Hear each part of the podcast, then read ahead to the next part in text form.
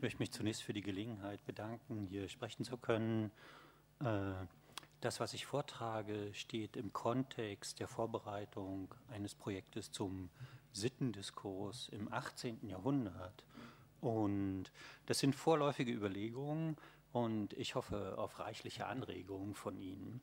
Ich spreche als Politikwissenschaftler und in der Perspektive der politischen Ideengeschichte zu Ihnen, nicht als Philosoph. Mich interessiert also nicht Hegel Philologie im engeren Sinn, so großartig das auch ist. Vielmehr möchte ich Hegel in größere Diskurse einbetten und Verschiebungen aufzeigen, die für das Verständnis von Freiheit relevant sind. Und nebenbei soll so die Fruchtbarkeit und Anschlussfähigkeit für die moderne politische Theorie aufgezeigt werden. Meine These lautet, Hegel reformuliert und modifiziert den im Republikanismus eng gefassten Zusammenhang von Freiheit und politischer Ordnung in seinem Konzept von Sittlichkeit und Freiheit. Im Republikanismus ist Freiheit nur in einer freien Ordnung, einer Republik möglich, wobei dies impliziert, dass es einen Zusammenhang von Institutionen, Tugenden und Sitten gibt, der die Freiheit ermöglicht und stabilisiert. Mehr noch, ohne Republikaner kann keine Republik existieren, jedoch ohne republikanische Institutionen gibt es Republikaner nur als vereinzelte, verlorene Gestalten. Diese Auffassung hat nicht nur der alte klassische Republikanismus vertreten, sondern sie ist bei Machiavelli und Rousseau erneuert worden. Während Machiavelli dabei die Eigenlogik der Politik exponiert, rückt Rousseau auch die Gesellschaft und das Soziale in den Vordergrund. Die Basis, auf der Hegel Sittlichkeit und Freiheit thematisiert, ist ein, zumindest in meinen Augen, bisher kaum untersuchter breiter Diskurs über Sitten und Sittlichkeit, in dem im 18. Jahrhundert über Fragen der Politik und der Gesellschaft in der Moderne nachgedacht wurde.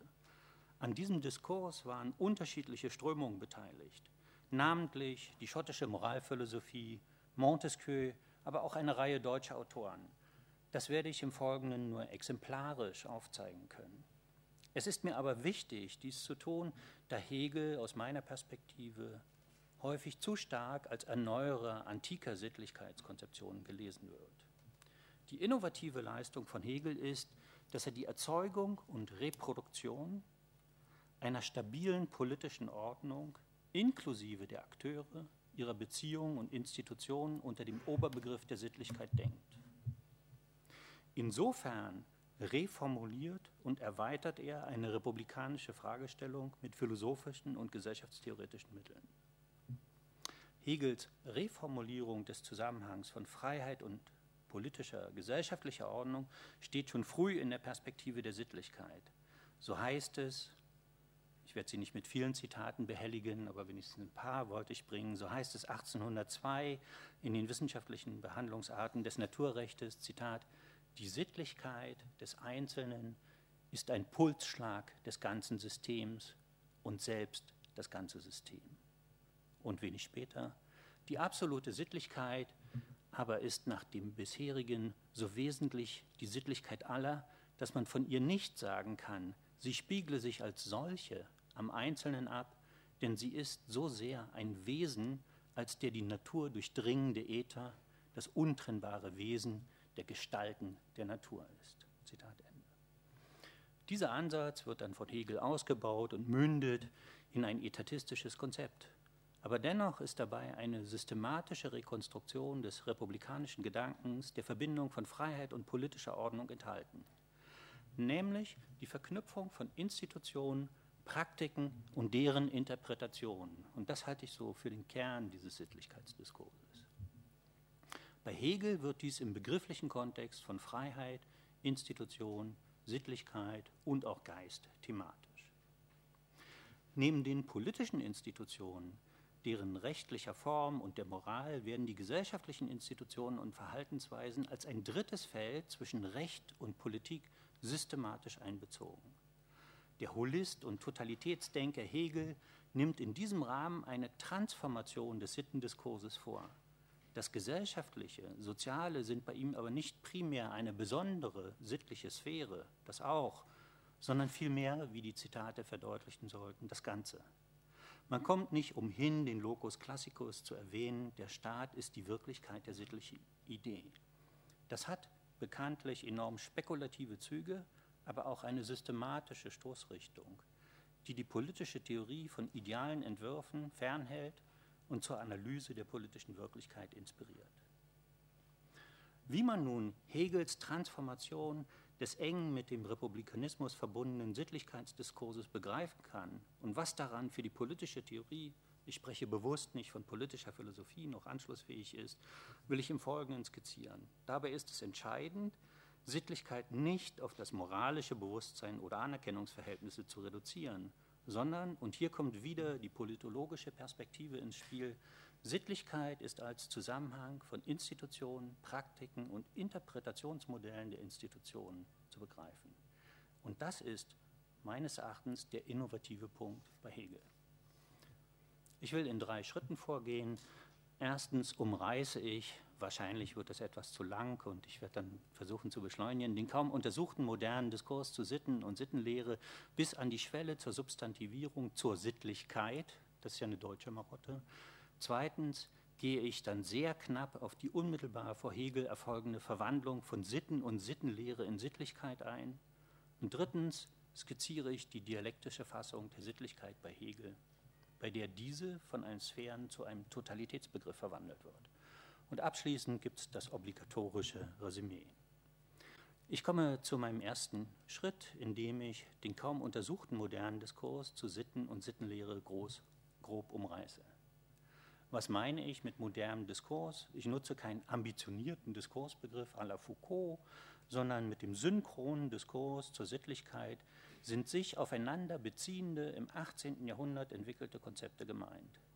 In verschiedenen europäischen Ländern wurden von Schotten, Engländern, Franzosen und der deutschen Aufklärung unter ähnlichen Titeln, nämlich Mœurs, Morals and Manners, über Sitten und Sittenlehre nachgedacht und publiziert.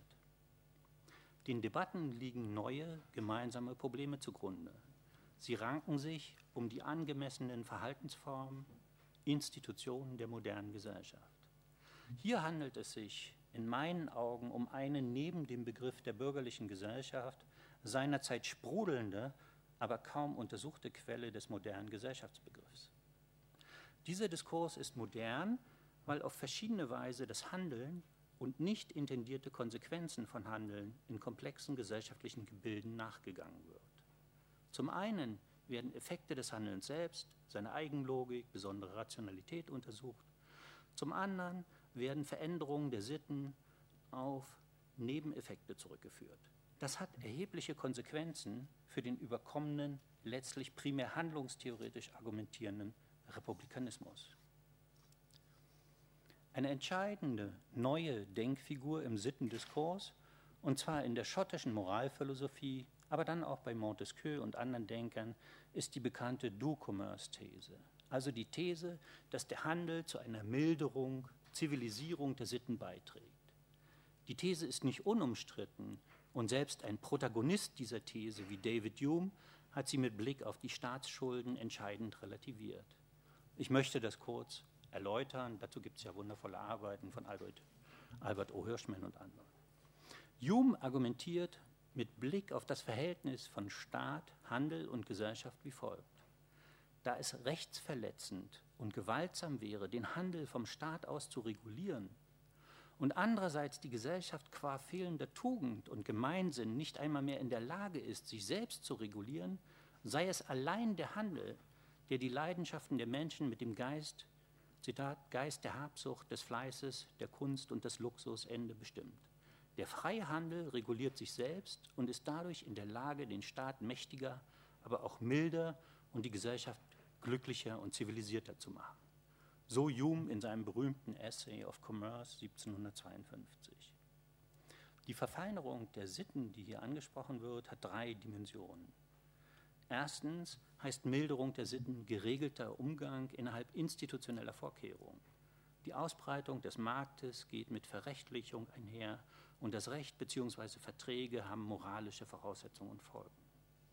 Verfeinerung der Sitten bedeutet zweitens, mit der Verrechtlichung geht zugleich eine Versachlichung der Verhältnisse einher. Nüchterne Nützlichkeitsbeziehungen kommen zum Tragen. Sie stehen im Kontext sachlicher, koordinativer Regulierung von Verhältnissen. Verfeinerung von Sitten impliziert schließlich mehr Selbstregulierung, und zwar eines Teils von gesellschaftlichen Bereichen wie dem Markt, andernteils setzt dies neue Konditionierung und Verhaltensformen voraus. Das heißt, es geht um eine neue Selbstregulierung auf Seiten der Individuen.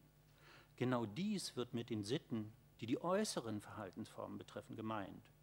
Und hier gibt es dann noch eine breite Literatur, etwa auch die Übersetzung von Fabeln, äh, die Interpretation von Fabeln, wie sie Richardson vorgenommen hat und anderes.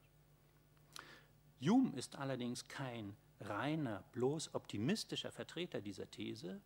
Der große Skeptiker ist viel zu klug, um naiven Fortschrittsvorstellungen anzuhängen. So schreibt er 1745, Zitat, die Nation muss entweder, und das habe ich natürlich aus Aktualitätsgründen hier eingeflochten, die Nation muss entweder den Staatskredit zerstören oder der Staatskredit zerstört die Nation. Ende.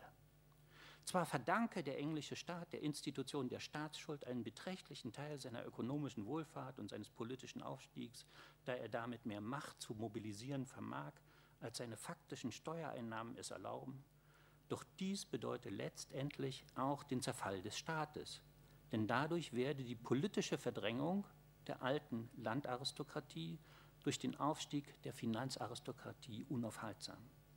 Die Macht würde dann allein zwischen dem Souverän und den Gläubigen des Staatskredits geteilt.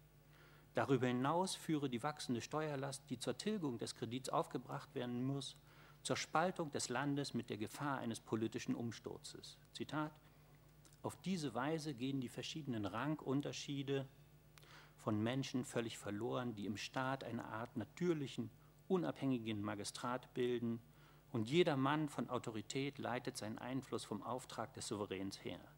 Zur Verhinderung oder Unterdrückung von Aufständen bleibt nur das Mittel der Söldnerarmeen. Für den Widerstand gegen Tyrannei bleibt gar kein Mittel mehr. Wahlen werden nur durch Bestechung und Korruption entschieden, und da die mittlere Macht zwischen König und Volk völlig beseitigt ist, wird unfehlbar schwerer Despotismus herrschen. Zitat Ende. Souveränität, ja. Souveränität ohne sittliche Autorität, so lässt sich Hume interpretieren, ist keine Basis für eine legitime Herrschaft. Die Commercial Society untergräbt nicht nur die Sitten, sondern bringt mit neuen ökonomischen Mitteln den Staat ins Wanken, der darauf mit einer neuen, unerhörten Despotie reagieren kann. Es sei denn, die Gewalten sind geteilt und es herrscht ein Geist der Mäßigung.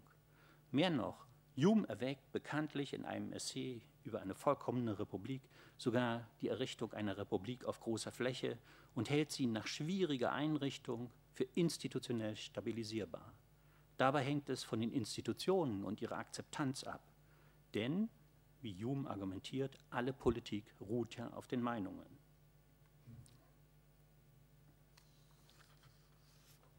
Francis Hutcheson hat den Anstoß, der aus der Do-Commerce-These folgt, und wir haben die Zwiespältigkeit gesehen, wie die Commercial Society bei Hume behandelt wurde. Und damit ist auch ein Problemhorizont für Hegel schon vorgegeben. Francis Hutcheson hat den Anstoß, der aus dieser These folgt, in verallgemeinerter Form ausgesprochen. So formuliert er in seinem Systementwurf im Abschnitt über die Regierungsformen, Zitat, Endlich müssen wir ein für allemal anmerken, dass man bei Entwürfen von Regierungsformen gar nicht darauf sehen muss, was tugendhafte Leute, wenn sie die Gewalt besäßen, tun würden. Rechtschaffene und weise Männer werden in jeder Regierungsform die allgemeine Glückseligkeit aufs Beste befördern. Sondern die Sache ist, dass wir den Staat und seine Glieder so viel als möglich vor allem Unglück in Sicherheit zu setzen suchen müssen, wenn auch die Gewalt in böse Hände geraten sollte. Denn keine menschliche Weisheit kann in ein heuchlerisches oder veränderliches Herz sehen, und in jedwedem Plane ist es möglich, dass böse Leute die Gewalt erhalten. Es können aber in der Anordnung des Regimentes solche Einrichtungen gemacht werden, dass die ihren bösen Absichten Einhalt tun oder die Versuche, ihre Gewalt zu missbrauchen, schwächen können. Zitat Ende. Diese Wendung und gleichsam die Übertragung der Idee, die in der Do-Commerce-These steckt, auf den Bereich der Politik, zeigt an, dass die Sittlichkeit neu gefasst wird. Es geht nicht um den Einsatz von sittlichen nicht um den Ersatz von Sittlichkeit durch Institutionen, sondern den Vorrang der politischen Institutionen vor der Sittlichkeit. Und zugleich spricht sich darin ein differenzierungstheoretisches Herangehen aus. Im Prinzip überträgt Hutchison den in der Do-Commerce-These eingeschriebenen Gedanken der Selbstregulierung auf die Politik und ihr Institutionensystem. Ein weiterer Theoretiker, der für den Sittendiskurs im Vorfeld von Hegel und im 18. Jahrhundert wichtig ist, äh, das ist Montesquieu. Er steht im Kontext eines breiten französischen Diskurses zu den Mœurs, den Georges Benre Cassa untersucht hat. Er hat einen denkbar breiten Ansatz. Die Mœurs spielen als Voraussetzung politischer Ordnung eine Rolle. Sie sind die Folge historischer Umstände. Sie sind für die Realisierung der Gesetze wichtig und diese Realisierung bestimmt wiederum die Sitten. Entscheidend ist, dass die Prinzipien, nach denen Montesquieu die verschiedenen Regierungsformen unterscheidet, wie Bauer Casser zu Recht betont, alle auf der Ebene der Sitten angesiedelt sind. Ehre ist nicht einfach ein Wert, genauso wenig Tugend, sondern es sind Handlungsorientierungen, die auf sittliche Verhältnisse bezogen sind. Auch die Gesetze selbst begreift Montesquieu ja relationistisch. Damit wird die Republik auch ihre für möglich gehaltene zusammengesetzte föderative Gestalt auf Sitten und entsprechende Institutionen gegründet, deren Zusammenhang als ihr Geist, als ihr Esprit gilt. Damit meint Montesquieu die angemessene Interpretation der Prinzipien, Sitten und Institutionen, die dann in einem Esprit des Nations münden kann. Das ist in etwa das, was wir heute politische Kultur nennen würden. Und Hegel ist von diesem Konzept stark beeinflusst. Er schreibt in der Rechtsphilosophie, Paragraph 3, dass Montesquieu den wahren historischen, den wahren philosophischen Standpunkt, was die Gesetzgebung betrifft, eingenommen hätte. Ein letzter Autor, den ich noch kurz erwähnen muss, der in den Diskurs des 18. Jahrhunderts gehört und der hier wichtig ist, ist Rousseau. Auch Rousseau argumentiert sehr stark zu den Sitten. Aber er diskutiert die Sitten viel stärker im Kontext des Sozialen.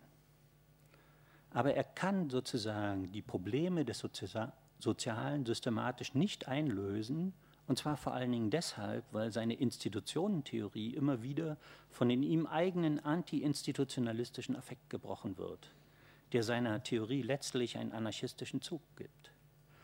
Und dennoch hat Rousseau die Sittenfrage systematisch traktiert. Im zweiten Diskurs, aber auch im Kontrat Sozial ist viel von den Sitten die Rede. Sie werden systematisch eng mit den Meinungen und den Gesetzen verknüpft.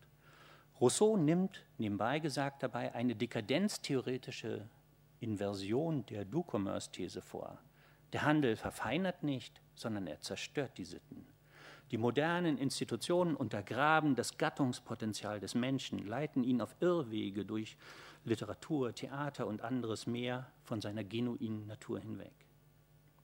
Rousseau denkt Sitten als Voraussetzung und als Resultat von Institutionen der Zivilisationskritiker oder um mit Nietzsche zu sprechen, die Moraltarantel kritisiert Wissenschaft, Künste, Theater, Arbeitsteilung und ökonomische Dynamik. Sie alle zerstören die natürlichen Sitten. Die Sitten sind bei Rousseau eng mit den Institutionen verbunden. Der Wirkungsmechanismus, der hier bei den Sitten vor allen Dingen eine Rolle spielt, ist auf der einen Seite ihr zerstörerischer Effekt und auf der anderen Seite die Prägung und Erziehung der Individuen. Für den Republikanismus ist aber weniger diese Seite der Sitten zentral, sondern für Hegel ist dann auch zentral das Konzept der Volonté générale und das dort aufgeworfene Problem des wirklichen Allgemeins, des, des wirklichen Allgemeinwillens, des wirklichen Allgemeinwohls, das Hegel ja dann institutionell zu reformulieren sucht der in der Breite im 18. Jahrhundert kaum untersuchte Sittendiskurs ist meiner Meinung nach viel wichtiger als der Tugenddiskurs, der etwa von McIntyre oder Herfried Münkler und anderen rekonstruiert wurde. Denn der Sittendiskurs zielt nicht nur auf ich paraphrasiere jetzt mal Marx hier, auf das Subjektive im Subjekt, sondern auf Verhältnisse. Er enthält einen Vorbegriff von Gesellschaft und dem Sozialen im Unterschied zum Politischen und Ökonomischen. Mein Punkt ist also, was ich an diesen verschiedenen Figuren zeigen wollte, ist, dass im Sittendiskurs gleichsam das Thema der Institutionen diskutiert wird, dass die Handlungskoordination über Institutionen diskutiert wird, dass Nebeneffekte von Handeln diskutiert werden und dass damit diese enge ethische Verkopplung von Normen, Tugenden und republikanischen Handeln gleichsam aufgelöst wird.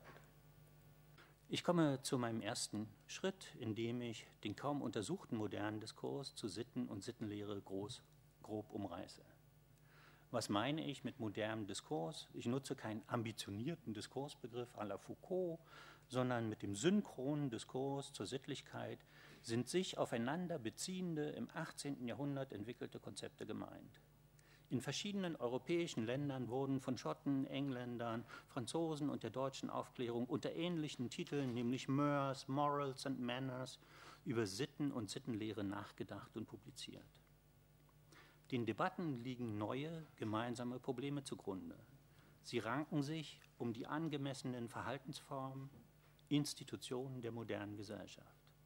Hier handelt es sich in meinen Augen um eine neben dem Begriff der bürgerlichen Gesellschaft seinerzeit sprudelnde, aber kaum untersuchte Quelle des modernen Gesellschaftsbegriffs. Dieser Diskurs ist modern, weil auf verschiedene Weise das Handeln und nicht intendierte Konsequenzen von Handeln in komplexen gesellschaftlichen Gebilden nachgegangen wird. Zum einen werden Effekte des Handelns selbst, seine Eigenlogik, besondere Rationalität untersucht. Zum anderen werden Veränderungen der Sitten auf Nebeneffekte zurückgeführt. Das hat erhebliche Konsequenzen für den überkommenen, letztlich primär handlungstheoretisch argumentierenden Republikanismus. Eine entscheidende neue Denkfigur im Sittendiskurs, und zwar in der schottischen Moralphilosophie, aber dann auch bei Montesquieu und anderen Denkern, ist die bekannte Do-Commerce-These. Also die These, dass der Handel zu einer Milderung, Zivilisierung der Sitten beiträgt. Die These ist nicht unumstritten und selbst ein Protagonist dieser These wie David Hume hat sie mit Blick auf die Staatsschulden entscheidend relativiert. Ich möchte das kurz erläutern. Dazu gibt es ja wundervolle Arbeiten von Albert, Albert O. Hirschman und anderen. Hume argumentiert mit Blick auf das Verhältnis von Staat, Handel und Gesellschaft wie folgt.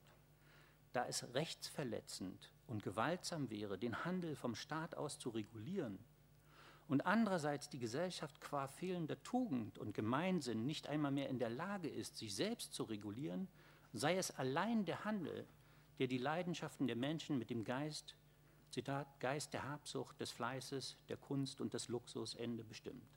Der freie Handel reguliert sich selbst und ist dadurch in der Lage, den Staat mächtiger, aber auch milder und die Gesellschaft glücklicher und zivilisierter zu machen. So Hume in seinem berühmten Essay of Commerce 1752. Die Verfeinerung der Sitten, die hier angesprochen wird, hat drei Dimensionen. Erstens heißt Milderung der Sitten geregelter Umgang innerhalb institutioneller Vorkehrungen. Die Ausbreitung des Marktes geht mit Verrechtlichung einher und das Recht bzw. Verträge haben moralische Voraussetzungen und Folgen. Verfeinerung der Sitten bedeutet zweitens mit der Verrechtlichung geht zugleich eine Versachlichung der Verhältnisse einher. Nüchterne Nützlichkeits Nützlichkeitsbeziehungen kommen zum Tragen. Sie stehen im Kontext sachlicher, koordinativer Regulierung von Verhältnissen. Verfeinerung von Sitten impliziert schließlich mehr Selbstregulierung, und zwar eines Teils von gesellschaftlichen Bereichen wie dem Markt, andernteils setzt dies neue Konditionierung und Verhaltensformen voraus. Das heißt, es geht um eine neue Selbstregulierung auf Seiten der Individuen. Genau dies wird mit den Sitten, die die äußeren Verhaltensformen betreffen, gemeint. Und hier gibt es dann noch eine breite Literatur, etwa auch die Übersetzung von Fabeln, äh, die Interpretation von Fabeln, wie sie Richardson vorgenommen hat und anderes. Hume ist allerdings kein reiner, bloß optimistischer Vertreter dieser These. Der große Skeptiker ist viel zu klug, um naiven Fortschrittsvorstellungen anzuhängen. So schreibt er 1745, Zitat, Die Nation muss entweder, und das habe ich natürlich aus Aktualitätsgründen hier eingeflochten, die Nation muss entweder den Staatskredit zerstören oder der Staatskredit zerstört die Nation. Ende. Zwar verdanke der englische Staat der Institution der Staatsschuld einen beträchtlichen Teil seiner ökonomischen Wohlfahrt und seines politischen Aufstiegs, da er damit mehr Macht zu mobilisieren vermag, als seine faktischen Steuereinnahmen es erlauben, doch dies bedeutet letztendlich auch den Zerfall des Staates, denn dadurch werde die politische Verdrängung der alten Landaristokratie durch den Aufstieg der Finanzaristokratie unaufhaltsam. Die Macht würde dann allein zwischen dem Souverän und den Gläubigen des Staatskredits geteilt. Darüber hinaus führe die wachsende Steuerlast, die zur Tilgung des Kredits aufgebracht werden muss, zur Spaltung des Landes mit der Gefahr eines politischen Umsturzes. Zitat Auf diese Weise gehen die verschiedenen Rangunterschiede von Menschen völlig verloren, die im Staat eine Art natürlichen, unabhängigen Magistrat bilden, und jeder Mann von Autorität leitet seinen Einfluss vom Auftrag des Souveräns her. Zur Verhinderung oder Unterdrückung von Aufständen bleibt nur das Mittel der Söldnerarmeen. Für den Widerstand gegen Tyrannei bleibt gar kein Mittel mehr. Wahlen werden nur durch Bestechung und Korruption entschieden, und da die mittlere Macht zwischen König und Volk völlig beseitigt ist, wird unfehlbar schwerer Despotismus herrschen. Zitat Ende. Souveränität, ja. Souveränität ohne sittliche Autorität, so lässt sich Hume interpretieren, ist keine Basis für eine legitime Herrschaft. Die Commercial Society untergräbt nicht nur die Sitten, sondern bringt mit neuen ökonomischen Mitteln den Staat ins Wanken, der darauf mit einer neuen, unerhörten Despotie reagieren kann. Es sei denn, die Gewalten sind geteilt und es herrscht ein Geist der Mäßigung. Mehr noch, Hume erwägt bekanntlich in einem Essay über eine vollkommene Republik sogar die Errichtung einer Republik auf großer Fläche und hält sie nach schwieriger Einrichtung für institutionell stabilisierbar. Dabei hängt es von den Institutionen und ihrer Akzeptanz ab. Denn, wie Hume argumentiert, alle Politik ruht ja auf den Meinungen.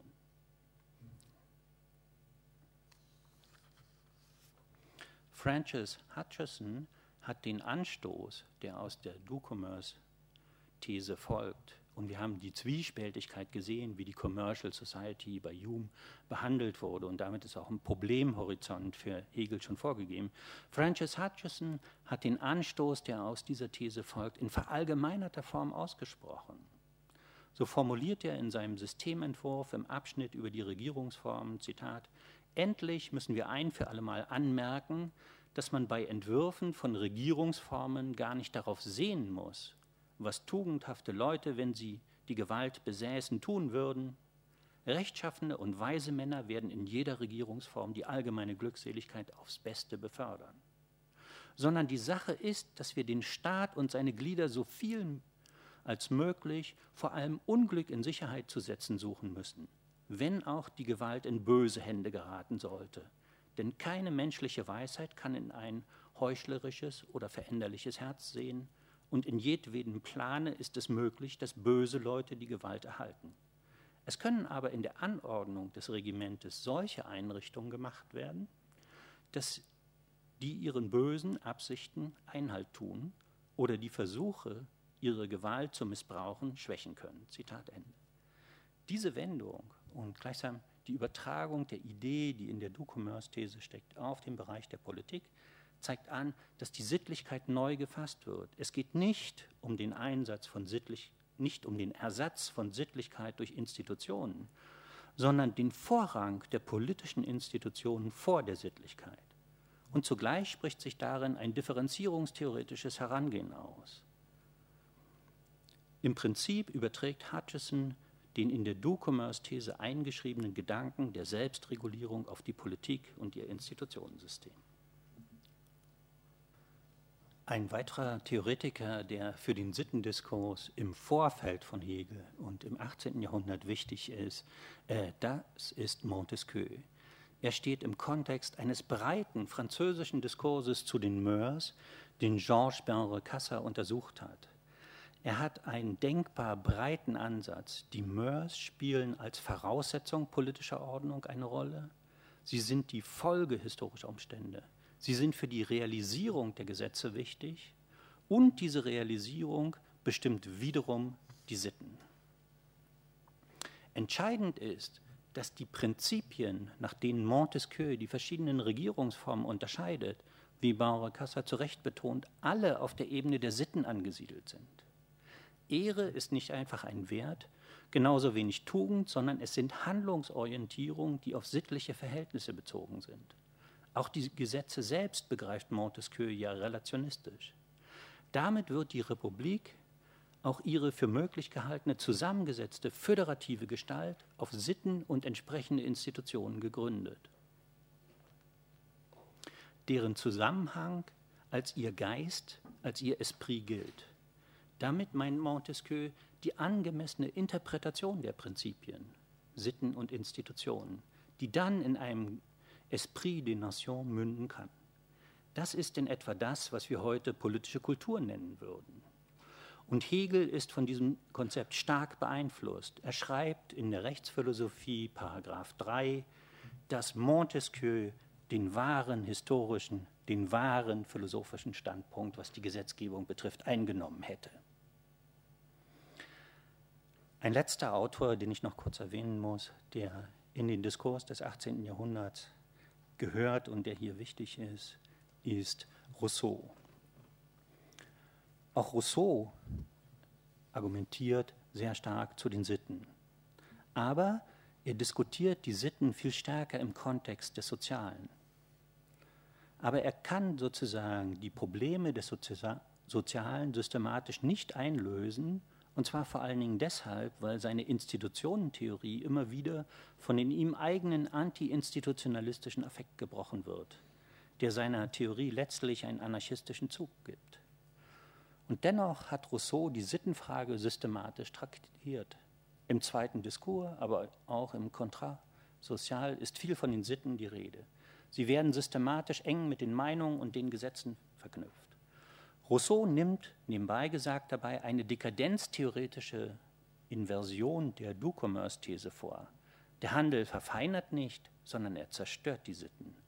Die modernen Institutionen untergraben das Gattungspotenzial des Menschen, leiten ihn auf Irrwege durch Literatur, Theater und anderes mehr von seiner genuinen Natur hinweg. Rousseau denkt Sitten als Voraussetzung und als Resultat von Institutionen. Der Zivilisationskritiker oder um mit Nietzsche zu sprechen, die Moraltarantel kritisiert Wissenschaft, Künste, Theater, Arbeitsteilung und ökonomische Dynamik. Sie alle zerstören die natürlichen Sitten. Die Sitten sind bei Rousseau eng mit den Institutionen verbunden. Der Wirkungsmechanismus, der hier bei den Sitten vor allen Dingen eine Rolle spielt, ist auf der einen Seite ihr zerstörerischer Effekt und auf der anderen Seite die Prägung und Erziehung der Individuen. Für den Republikanismus ist aber weniger diese Seite der Sitten zentral, sondern für Hegel ist dann auch zentral das Konzept der Volonté générale, und das dort aufgeworfene Problem des wirklichen Allgemeins, des, des wirklichen Allgemeinwillens, des wirklichen Allgemeinwohls, das Hegel ja dann institutionell zu reformulieren sucht. Der in der Breite im 18. Jahrhundert kaum untersuchte Sittendiskurs ist meiner Meinung nach viel wichtiger als der Tugenddiskurs, der etwa von McIntyre oder Herfried Münkler und anderen rekonstruiert wurde.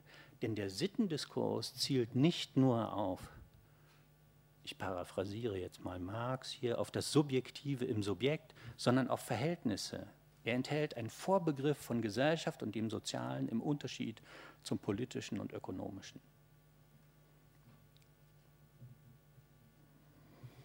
Mein Punkt ist also, was ich an diesen verschiedenen Figuren zeigen wollte, ist, dass im Sittendiskurs gleichsam das Thema der Institutionen diskutiert wird, dass die Handlungskoordination über Institutionen diskutiert wird, dass Nebeneffekte von Handeln diskutiert werden und dass damit diese enge ethische Verkopplung von Normen, Tugenden und republikanischen Handeln gleichsam aufgelöst wird. Ja, vielen Dank, Harald Blum. Wir haben hier ähm, sozusagen eine ideengeschichtliche Auseinandersetzung mit der Positionierung Hegels inmitten des Sittlichkeitsdiskurses. Um, shall I say some sentences in, in kind of um, given a brief of his, of his paper? I, I, I, was told you are perfectly able to, to understand. Yeah, very good.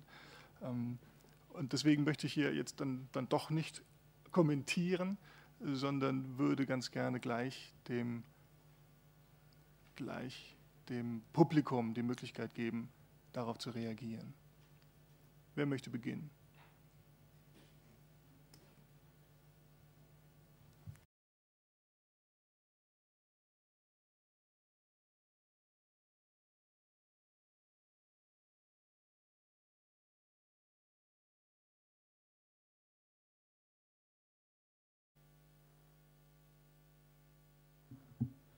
Ja, also ich nehme das als Kommentar auf, der in gewisser Hinsicht meine Stoßrichtung stärkt. Denn das, was ich sagen wollte, ist ja nicht nur, dass wir die verschiedenen Formen von Sittlichkeit bei Hegel unterscheiden müssen, auf die Sie auch zu sprechen gekommen sind, sondern das, was ich zeigen wollte, ist, dass Hegel in seinem moralpolemischen Sittlichkeitskonzept es darauf ankommt, die tatsächlichen Formen, Verhaltensformen zu untersuchen und dass er nicht sagt, mich interessieren abstrakte Normen, sondern dass er sich dafür interessiert, wie werden Normen gelebt, realisiert.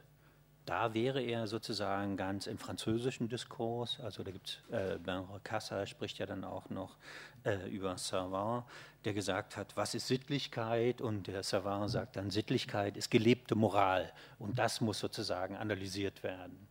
Also da fühle ich mich sozusagen in der Stoßrichtung jetzt nicht kritisiert oder in eine andere Richtung bewegt, äh, sondern eher unterstützt.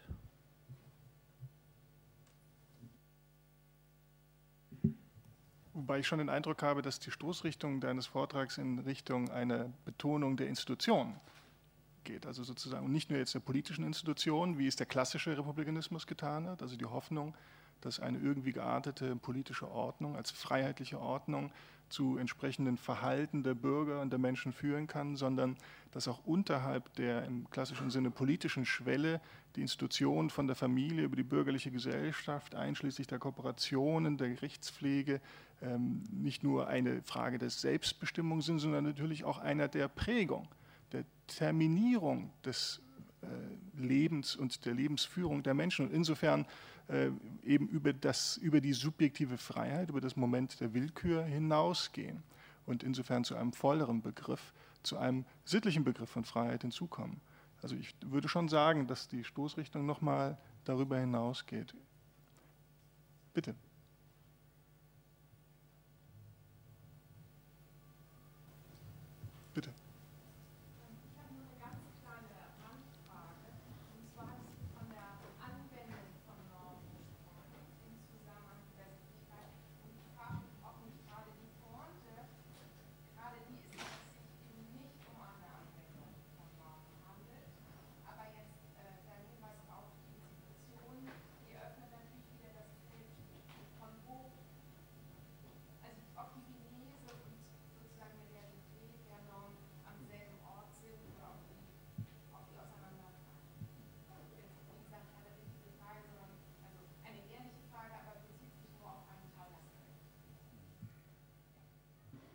Ja, Anwendung war nicht glücklich formuliert. Also das, worum es geht, ist die Realisierung quasi.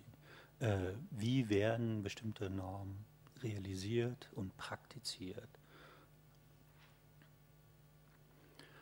Äh, der, der Punkt, äh, auf den es mir ankam hier, war eigentlich, dass ich zeigen wollte, äh, dass man Hegel in diesen größeren Diskurs über Sittlichkeit einordnen sollte und dass man dann erst seine spezifische Leistung sehen kann. Also nicht nur die Polemik gegen Kant und Fichte, die ist ja sozusagen bekannt, sondern gleichsam diese Rekonkretion, die er vornimmt. Und da steht er auf meiner, in meiner Perspektive auf den Schultern von Montesquieu, von Hutchison, von Hume und von anderen.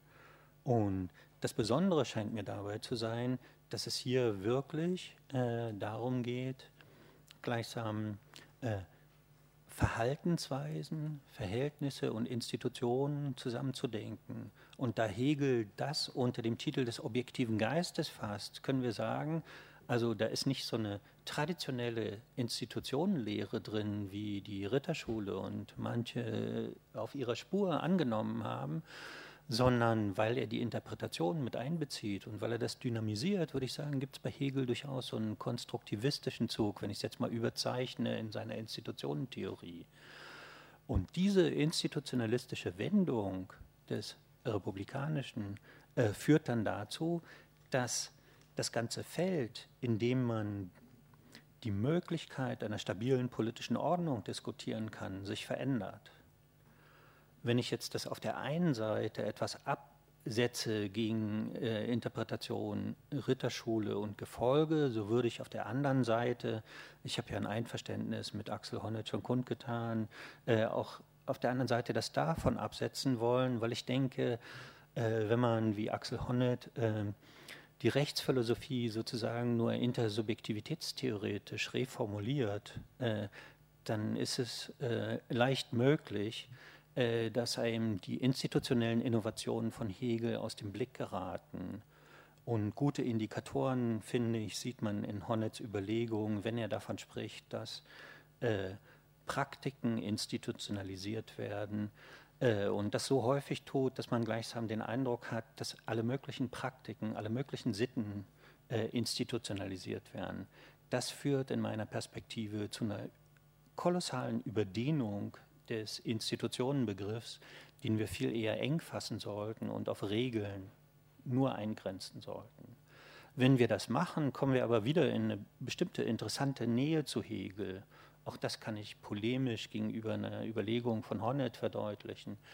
Wenn Honneth in diesem Reklambändchen Leiden an Unbestimmtheit Hegel vorwirft, dass er sagt, äh, er würde schon in der Familie äh, zu einer Überinstitutionalisierung neigen, dann würde ich sagen, das ist gerade eine Stärke von Hegel. Also nicht nur, dass er ein engeres Institutionenverständnis hat, sondern die Stärke von Hegel besteht darin, dass er Institutionen in den meisten Fällen an das Recht bindet und damit von vornherein die Durchsetzung dieser institutionellen Regelung mit im Blick hat.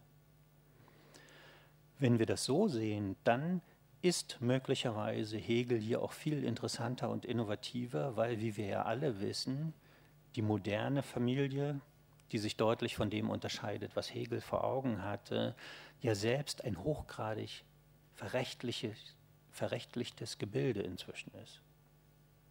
Gut, das war jetzt ein bisschen lang ausholende Antwort auf die Frage.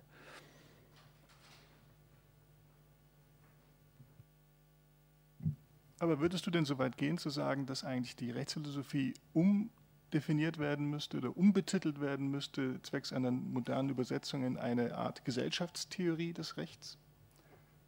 Das wäre ja eine interessante Stoßrichtung, sozusagen die Philosophie aus dieser Perspektive äh, neu zu kalibrieren im Hinblick auf eine sozialwissenschaftliche Tendenz.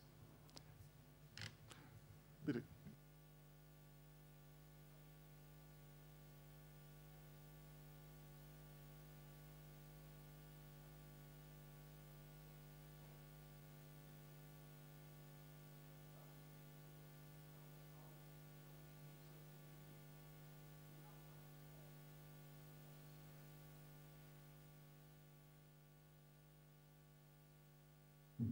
Ja, da kann ich nur zustimmen. Also äh, das ist, was ich gerne ins Zentrum rücken wollte. Und bei der Frage äh, von Markus würde ich ihm sagen, ich würde nicht so weit gehen und sagen, okay, das ist eigentlich Gesellschaftstheorie, sondern ich würde sagen, äh, wir bekommen diese spannenden Punkte der Sittlichkeit, äh, auch die Fragen der Selbstregulierung, die Sie angesprochen haben, die dann aber immer wieder auch eingegrenzt wird und durch Steuerungsformen ergänzt wird bei Hegel. Äh, die bekommen wir nur in den Blick, äh, wenn wir ihn nicht, was ich meine, in, Aus, in anderen Auslegungen wahrzunehmen, äh, zu sehr in die Moralphilosophie zurückholen und zu sehr äh, intersubjektivitätstheoretisch lesen, sondern äh, wir müssen äh, die Institutionenlehre von Hegel mit im Zentrum halten, weil wir sonst aus meiner Perspektive den Kern verpassen.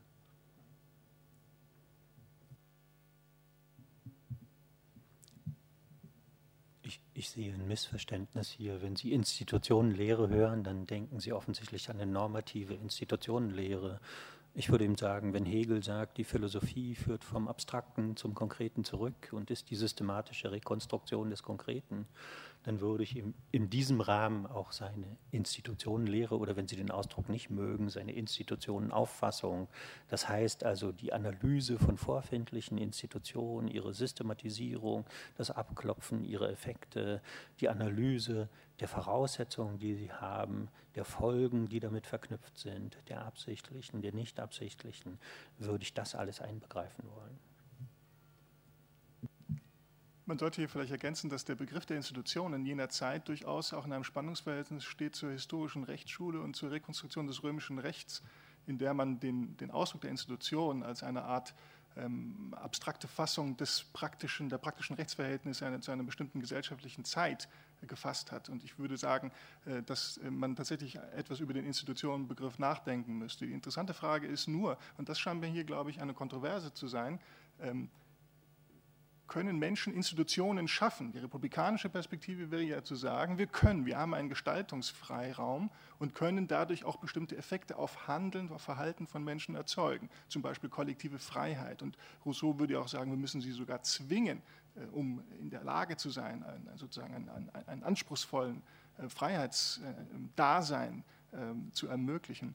Äh, die andere Frage wäre, ob äh, nicht, äh, und das ist eben meine Frage mit der Gesellschaftstheorie gewesen, ob nicht der Spielraum der Selbstgestaltungsmacht des Menschen auch durch Institutionen ein freiheitliches Leben zu führen, doch relativ geschmälert ist. Und so hatte ich auch ein Stück weit deinen Vortrag verstanden, dass er eben eine, am Ende einer langen Diskussion steht, in der man immer mehr entdeckt, wie viele prägende, sozial prägende Elemente eigentlich berücksichtigt werden muss, die im Spiegel des Rechts auch natürlich beobachtet werden können, aber zunächst einmal eine Ebene der Praxis sind.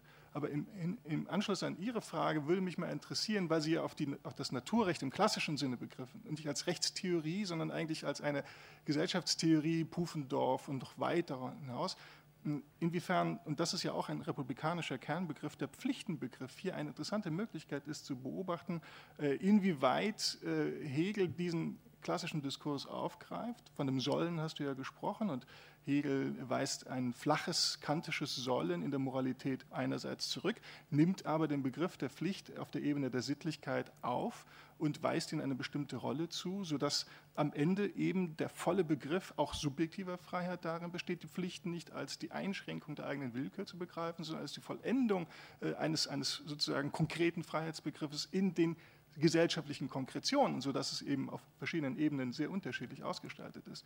Also eine Frage wäre, wenn die Institutionen vielleicht ein bisschen problematisch sind, auch in so einer modernen retrospektiven Perspektive und man da sozusagen nochmal begriffsgeschichtlich schauen müsste, was ist der Stand der Institution zu Hegels Zeit, würdest du, würdest du mit dem Begriff der Pflichten eine meine Hoffnung teilen, dass man sozusagen in republikanischer Semantik nochmal modernisiert und gesellschaftstheoretisch äh, etwas stärker aufgeladen, äh, das, was du zeigen möchtest, äh, im Hinblick auf die Konkretion äh, vielleicht noch deutlicher zeigen könnte?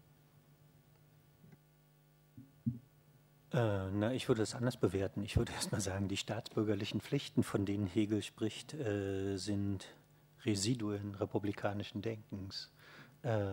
Und die zielen auf äh, bestimmte Sachen, die wir heute dann auch in so eine Richtung äh, Verfassungspatriotismus und anderes diskutieren würden.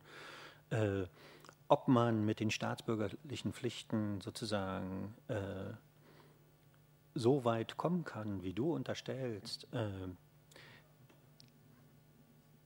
das wäre mir sozusagen fragwürdig. Also der Hauptpunkt, den Hegel, glaube ich, macht gegenüber dem älteren Republikanismus, ist äh, die Einschränkung der politischen Gestaltungsmöglichkeiten.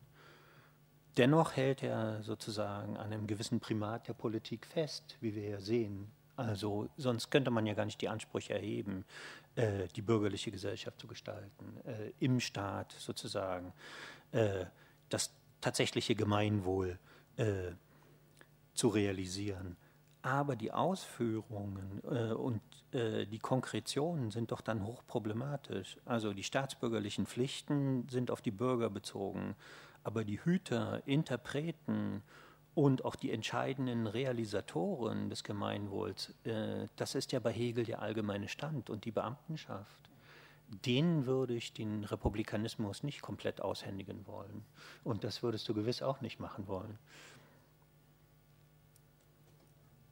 Ja, sehr gerne, weil natürlich in dem klassischen Republikanismus die Amtsträger gewählte Amtsträger sind und nicht wie bei Hegel ernannte Amtsträger, so wie wir Hochschullehrer zum Beispiel. Darf ich eine letzte Runde einläuten?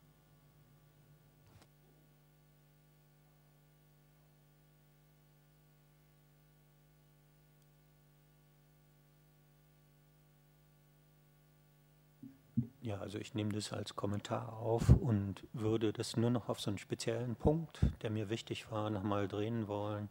Äh, Da werden Sie vielleicht dann wieder aufspringen und sagen, okay, was ist jetzt mit den Institutionen? Aber was mir besonders wichtig erscheint äh, bei Hegel, ist, dass er versucht, nicht nur die sittlichen Voraussetzungen von Institutionen sich anzuschauen, also das, was manche das soziomoralische Unterfutter von Institutionen nennen, und auch nicht nur, wie Montesquieu gleichsam danach schaut, sozusagen, von welchem Geist sind die Institutionen bei ihrer Realisierung getragen, sondern ihn verbindet ein anderer Punkt sehr stark mit Montesquieu und das ist die felsenfeste Überzeugung, dass es relativ wenig Sinn macht, einzelne Institutionen zu analysieren und zu bewerten. Wir mögen äh, das Totalitätsdenken und den Holismus von Hegel noch und nöcher kritisieren, aber aus politikwissenschaftlicher Perspektive glaube ich, wenn man nicht so ambitionierte äh, Ganzheitsvorstellungen wie Hegel hat, würden wir das heutzutage nach wie vor unterschreiben. Wir können Institutionen in ihrem Stellenwert und in dem, was sie bedeuten und vermögen, nur dann begreifen, wenn wir sie in ein Institutionensystem einbetten. Und das heißt aber für die Frage, welche Voraussetzungen haben Institutionen, welche Folgen haben sie, dass sie sich sofort gleichsam auf so eine Systemebene mit transformiert, sodass wir zwar einzelne Institutionen analysieren können, aber immer sozusagen den Blick auf das gesamte Regelwerk mitwerfen müssen.